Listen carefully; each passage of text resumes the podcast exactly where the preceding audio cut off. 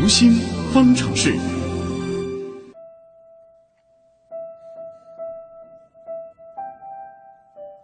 今天的读心方程式，我们要来关注和针对儿童的违法犯罪事件有关的话题。据统计显示，近年来这类犯罪事件愈发的频繁。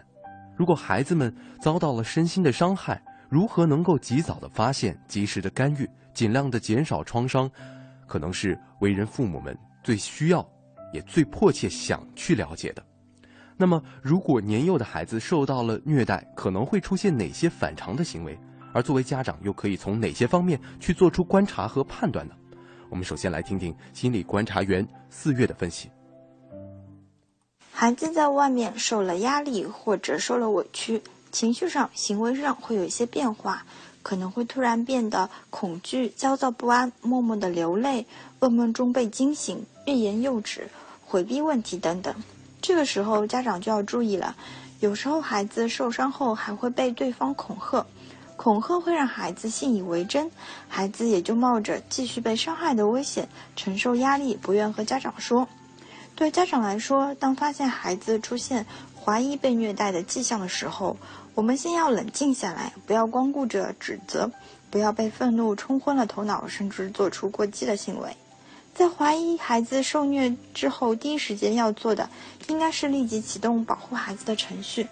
比如让他们脱离相关的环境。也可以以适当的方式观察孩子和其他人的互动。家长要养成两个好的习惯：一是，在放学接孩子的时候，观察孩子的情绪和行为。如果孩子一见到家长就紧紧地抓住手不放，身体紧绷或者有些发抖，或者无缘无故的哭泣，体温莫名其妙的升高、腹泻，此时可以向其他小朋友或者老师询问缘由。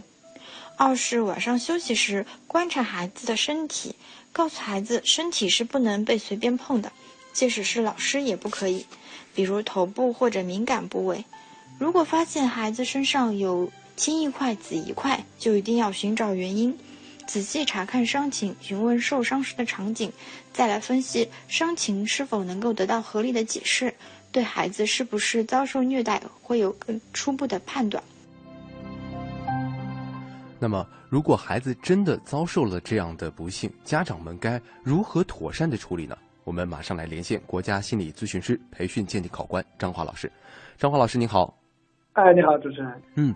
这个虐童行为会对儿童心理应该会造成非常严重的伤害吧？对，肯定的。嗯，那据我了解，在一些心理学相关的理论当中，对儿童他们的未来的成长是不是？会造成一定的影响，能不能给我们具体的讲讲这些影响会是怎么样的？对，首先呢，从情绪上来讲，这些人会对于这个生活中的一些人或者事产生一些恐惧心啊，就莫名其妙的担心害怕，容易焦虑，嗯，啊，或者容易愤怒，那这这都是对情绪上最基本的影响。对，那更进一步呢，还会影响到他的一些行为，比如说行为上退缩，啊，不合群儿，呃，这个不给别人交往。因为他没有安全感，害怕给别人有互动，嗯，当然呢，也会表现在就是因为这方面受影响之后，因为这个受虐过的这种小孩容易形成这种学习困难，嗯，社交困难，啊，呃，当然呢，健康方面有时候也会受一些影响，对，那尤其是对于这种还可能会产生一种攻击性行为，比如说这个容易去攻击其他的小孩，嗯，啊，很难建立这种亲密关系，嗯。啊，这个这个容易走这种极端，或者说这个容易这个呃情绪忽好忽坏等等等等，嗯，啊，这些都是可能会带来的很多的影响。对，其实影响还是非常大的，而且是包括当下以及未来的成长都是会受到影响的。对，从情绪到行为，甚至到这个整个的性格。嗯，整个性格都会受到影响。那对于男孩、女孩以及不同年龄段的儿童来说的话，侵害行为造成的影响和伤害情况，是不是会有一些区别，或者说对他们的未来的影响会不会有一些不同？呃，整体上来讲呢，它的伤害都会是有的，嗯，这是毫无疑问的。那从年龄上来讲呢，我们说会越小带来的影响越大，嗯，越小对带来影响越大。哦，那呃。从这个对于性别上来讲，可能主主要是从他的行为表现上。对女孩来讲呢，她多半表现为可能比较变得比较胆小、比较退缩。啊，对男孩来讲呢，可能除了退缩、胆小之外，更多还表现为攻击性。嗯啊，尤其是这种这个小的时候的这种伤害有很多种啊，有的是身体方面的伤害，嗯那也有的是和情感和性方面有是有大的伤害。嗯那这个时候长大了之后，可能对于女性和对于男孩儿、女孩来讲，影响就不一样了。尤其是亲密接触的时候，比如说很多女孩回避和别的这个异性的，长大了之后就回避和别的异性的这种亲密的接触嗯啊，别人一一碰到自己的身体就非常不自然，可能这这方面对于女性来讲，对于女孩来讲更加表现的明显一点。对。那您刚刚讲到的是一个性别之分，您刚刚还提到了一个，就是年龄越小，对未来的影响越大，这是为什么呢？因为越小的时候，他这个对于这种东西的一种理解和认知能力是越差的。嗯但是呢，作为小的时候的小孩，他的认知能力差，但同时他的感受能力是更加强的。嗯也就是他可能记不住你大人你说了什么话，我认知上记不住，但是我的我能知道你说我这句话的时候，你用什么样的语气，用什么样的表情啊，用什么样的恶狠狠的动作，那我可能记得很清楚。那另外呢，就是他加工能力比较差嘛，嗯啊，所以对于这个儿童来讲，就是表现不出来。再一个呢，就是儿童遇到这种侵害之后，他表达出来的能力差。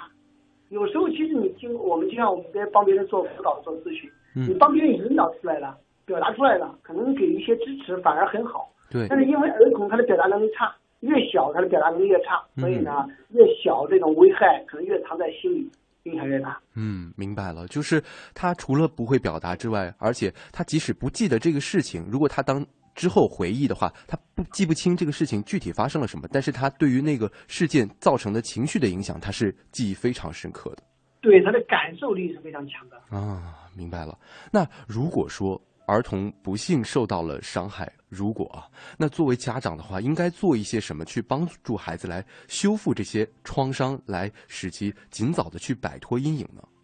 那有多个方面，首先嗯呢，我们会说大人的支持本身就很重要对，啊。有些这个小孩告诉你了，哎，那个老师摸我或者谁谁谁碰我，那可能大人觉得哎没事儿，老师不会这样子的，这就是对他没有支持。嗯那大人呢也表示出一种理解和支持，说哎呀，是不是让你很害怕啊？呃，是不是让你这个这个很担心啊？也不敢讲，又这个怎么怎么样的？你表示一种支持，那有爸爸在啊，爸爸要陪你，怎么怎么样？有有妈妈在，爸爸妈妈都会站在你这一边，怎么怎么样？这个是一种建立一种支持，本身就很重要。嗯那另外呢，要学会帮助孩子，鼓励孩子去把那个他不清楚的那种心理的感受和情绪，让他清晰化。嗯那进一步把它描述出来。比如说，你心里是不是很怕？你是不是很生气？啊，你是不是很不知所措？嗯，那这个时候呢，帮他把这种心情表达出来。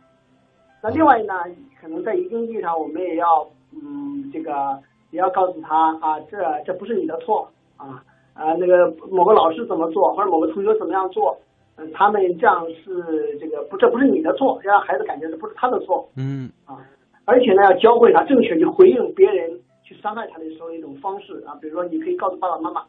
啊，你可以告诉老师或者告诉其他小朋友，你不可以这样欺负我，要告诉他一些行为怎么样去应对。嗯我我想这都是非常好的方面，嗯，实际上感觉到，嗯，嗯，实际上也就是我们家长如果在跟孩子沟通的时候，其实要分外的注意，孩子所表达出来，他不是一个随随便便或者说开玩笑跟你讲的一句话，你也应该去认真的去反思一下，是不是有什么样的问题，然后去找原因。对，你要信任他，支持他，帮他去敞开心扉，那并且呢，帮他去去抚摸这份被受伤的情感，那嗯。建立一个正确的认识。对，而且您刚刚讲到一个非常重要的点，就是很多小朋友他可能对情绪他没有办法表达，他没有那个明确的词汇的时候，可能家长就需要更进一步的去引导他们去做出正确的一个排解情绪的一个方式或者一种表述。对呀、你帮他去澄清。啊，嗯。比如说那个，你看你是不是呃吃这个辣椒这个味道感觉很很很辣呀，嗯。很糟糕啊，啊这个这个嗯这个妈妈爸爸或者很心疼你啊，或者说你这个事换做我们也会很很辣，感觉很不好啊，嗯，啊等等等等，就得到一点抚慰。对对，还是要去照顾到孩子自身的一个情绪，并且给予他们支持。那呃，张华老师，在什么样的情况下，我们可能就需要专业人士去介入了呢？如果就是说家长，因为很多时候家长也不善于去表达这些东西，嗯啊，那我们会建议说，如果这个孩子出现一些，比如说明显的去有一些回避，甚至连哭都哭不出来，嗯甚至他跟你他跟你家长也不描述。哦如果这小孩跟家长跟你家长描述啊，那个老师怎么欺负我，或者那个同学怎么欺负我，嗯那我我很害怕。如果他能这样描述出来，甚至还能哭出来，这个孩子说明是有很强的复原力的，因为他很会表达嘛。对，但是可怕的就是这个孩子连理你都不理你，可能就开始自我封闭，嗯啊，开始回避，甚至跟你大人都没法正常交流。那这个时候呢，我觉得家长就就很难去走进他的心里。那你这个时候，我觉得你寻求专业的帮助就非常重要。对，对，自己可能没有办法介入到孩子的情绪世界当中了，那你可能就得寻求专业人士的介入。对，因为这个孩子能哭出来本身其实是好事儿，嗯啊，就怕的是他连情绪都无法表达，他也讲讲不通清楚嗯，或者已经回避不清，回避这个不清楚，已经开始这个行为上开始产生各种回避了，嗯而且已经在一个很长的时间内都发生一些变化，那这个时候家长就不能再去搁置了。对，不要耽误了这个状况。那我们专业的心理辅导可能能够对孩子提供哪些帮助呢？呃，那一方面呢，就是引导他去把情绪表达出来，嗯这点很重要。对，啊，另一方面呢，对于也去关注他身上的一些正向的东西啊，比如说我这个即使那个时候你感觉不好啊，我看到你还去这个还给老师有一个回应啊，去去反驳，或者有对这个行政某个欺负你的小朋友有一个反驳，嗯那我觉得你很棒，嗯给他有这样一种认可和支持，因为这种认可本身是让他学会他身上还是有力量的。嗯那当然了，最后也要教会他一些正确的方式，就以后我们遇到这种问题，我们该怎么样去保护自己，或者我们可以怎么样用什么样的方行为方式做才是正确的，也会从这方面做一些引导。